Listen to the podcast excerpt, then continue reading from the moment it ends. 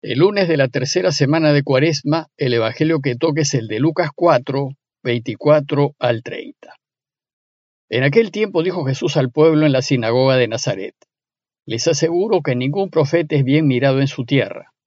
Les garantizo que en Israel había muchas viudas en tiempos de Elías, cuando estuvo cerrado el cielo tres años y seis meses, y hubo una gran hambre en todo el país. Sin embargo, a ninguna de ellas fue enviado Elías, más que a una viuda en Sarepta, en el territorio de Sidón.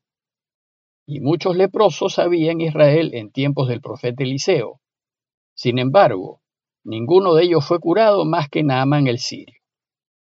Al oír esto, todos en la sinagoga se pusieron furiosos y levantándose lo empujaron fuera del pueblo hasta un barranco del monte en donde se alzaba su pueblo, con intención de despeñarlo. Pero Jesús se abrió paso entre ellos y se alejó. Al inicio de su vida pública, después de ser bautizado por Juan y tentado en el desierto, Jesús volvió a Galilea y poco después a Nazaret, el pueblito en donde se había criado. Nazaret era un pueblito muy pequeño conformado por algunos pocos clanes familiares, en donde todos se conocían. Y allí, entre su gente, Jesús vivió más de 30 años ejerciendo el oficio de carpintero. Un tiempo atrás, Jesús había dejado Nazaret para irse al sur, a Judea, a escuchar a Juan el Bautista hablar de la inminente llegada del reinado de Dios y hacerse bautizar por él. En Judea, en donde parece que se quedó por algún tiempo, el evangelista Juan nos dice que Jesús conoció a Andrés y seguramente conoció también a su hermano Pedro. Y una vez que apresaron al Bautista, Jesús decidió retomar el anuncio del reinado de Dios que había quedado trunco pero decidió hacerlo desde Galilea al norte. Sin embargo, al volver a Galilea, no fue a Nazaret, a su pueblo, sino que se fue a vivir a Cafarnaúm, a orillas del lago, en donde vivían Pedro y Andrés, alojándose en casa de Pedro. Pues Cafarnaúm estaba mucho mejor ubicado que Nazaret para el anuncio de la buena noticia. Rápidamente se hizo conocido en Cafarnaúm y sus alrededores, y Lucas nos dice que su fama se extendió por toda la región. Recién entonces decidió volver a Nazaret a visitar a los suyos. Hacía tiempo que Jesús había partido y lo había hecho solo, pero ahora volvía a su pueblo no solo precedido de una cierta fama, sino con unos amigos desconocidos para los de Nazaret, a quienes había invitado a que lo sigan. Es de suponer que la vuelta de Jesús, acompañado de sus discípulos, debió causar gran alboroto en Nazaret. Lucas nos dice que unos días después de su llegada, el sábado, como buen practicante judío que fue, se dirigió con los suyos a la sinagoga. Como el pueblito era muy pequeño, el sábado solía encontrarse prácticamente con todo el poblado en la sencilla sinagoga de Nazaret. Ahora bien, para el servicio en la sinagoga, el responsable podía invitar a cualquier judío adulto a que lea la escritura y la comente, y esta vez invitó a Jesús, el recién llegado. Entonces dice Lucas que le entregaron el rollo del profeta Isaías y lo leyó. En ese tiempo no había libros como hoy los conocemos. Lo que hacían era escribir sobre hojas de pergamino que después unían cosiéndolas por los lados, formando así una larga tira que enrollaban por ambos extremos. Dice Lucas que Jesús abrió el rollo y le tocó el texto de Isaías 61, 1, 2. Y en ese texto el profeta Isaías anuncia lo que sucederá cuando llegue el Mesías. Dará la vista a los ciegos, la libertad a los oprimidos, la alegría a los pobres, y anunciará el año del perdón, en donde toda deuda y todo pecado quedarán perdonados. Sin embargo, en su lectura, Jesús se salta la última frase del verso 2, que dice que el Mesías llegará a anunciar el día de la venganza de nuestro Dios. Para Jesús, el Mesías no llegará a vengarse, sino a traer el perdón universal, y el perdón y la alegría mesiánica alcanzarán a todos los pueblos, incluyendo a los enemigos de Israel. Sin embargo, lo más chocante fue que al momento de explicar lo que había leído, les dijo que esta profecía de Isaías se está cumpliendo hoy, dándoles a entender que Él es el Mesías esperado y que Él es quien traerá la liberación de todos y el perdón universal. Lucas nos dice que la primera reacción de la gente en la sinagoga fue de admiración y entusiasmo. Pero inmediatamente, como si cayesen en cuenta de lo que acababa de decir, su admiración se convirtió en dudas y su entusiasmo en rechazo. Ellos, los que lo conocieron de siempre, no pueden aceptar que Jesús sea el Mesías. Es imposible que lo sea, pues el Mesías debía ser fuerte y poderoso, y con suficientes riquezas y ejército para vencer a los romanos y echarlos de Israel. Y Jesús no tenía nada de eso. Era un sencillo y honesto carpintero del lugar. Además, nunca mostró en Nazaret algo que pudiese hacerle sospechar que era el Mesías. Más aún, los galileos eran particularmente nacionalistas ya que por siglos habían sido víctimas de invasores extranjeros, los asirios, los babilonios, los griegos y ahora los romanos, y vivían constantemente esforzándose en afianzar su identidad judía.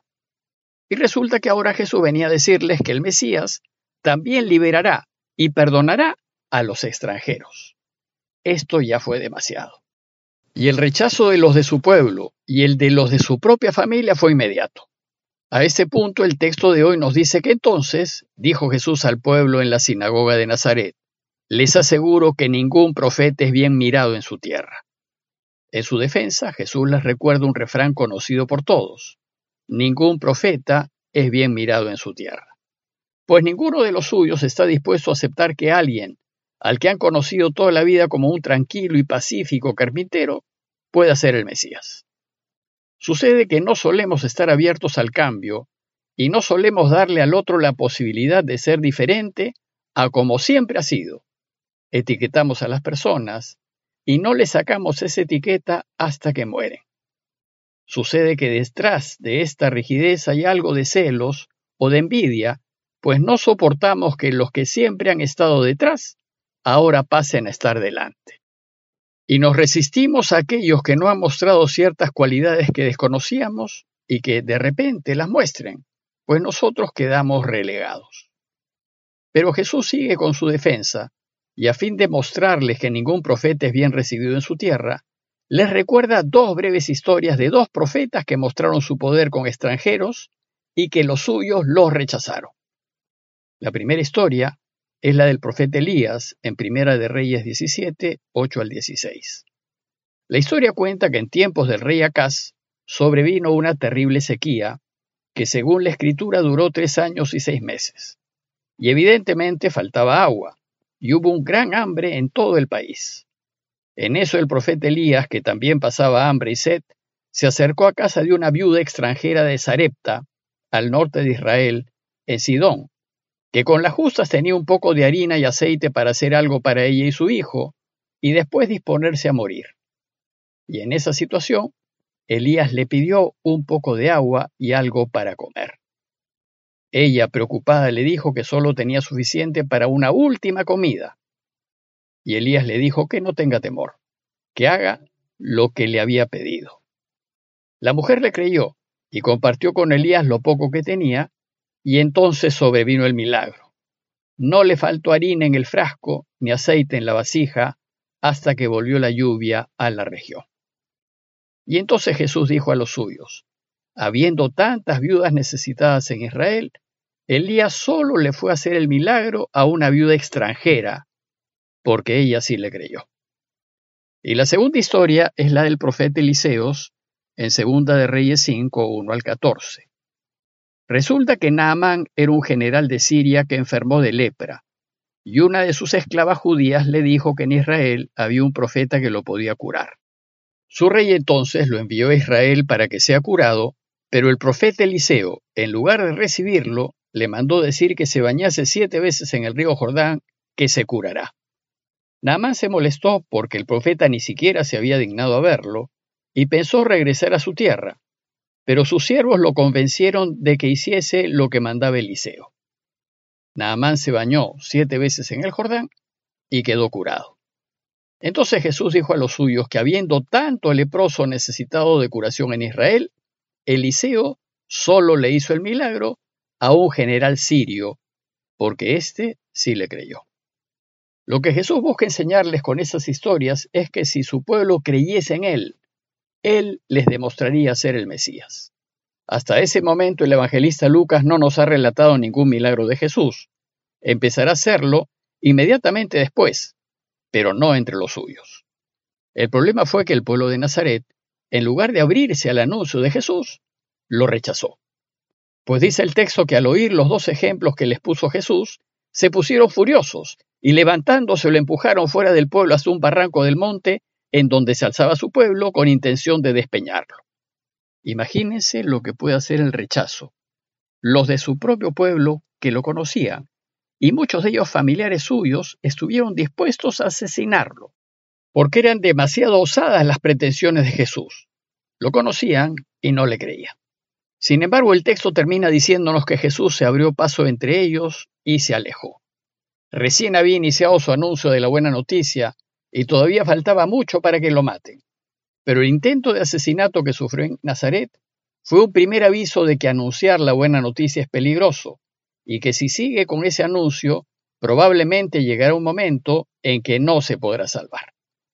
Bueno, pues esto que le pasó a Jesús es un aviso también para nosotros, pues si decidimos vivir nuestras vidas manteniéndonos siempre en la verdad, nunca y por ningún motivo mentir, y si decidimos ser siempre justos en todas las decisiones que tomemos, aunque ellas no nos beneficien ni beneficien a nuestros familiares y amigos, y si decidimos defender la vida y trabajar en favor de una vida digna, ayudando y compartiendo lo que tenemos, entonces es muy probable que nuestros familiares y amigos no entiendan nuestro nuevo modo de proceder y les parezca una locura.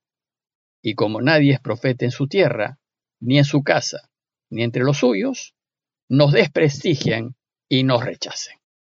Pidámosle pues a Dios su ayuda para hacer siempre lo que Él quiere, a pesar de la oposición y del rechazo de quienes más queremos. Parroquia de Fátima, Miraflores, Lima.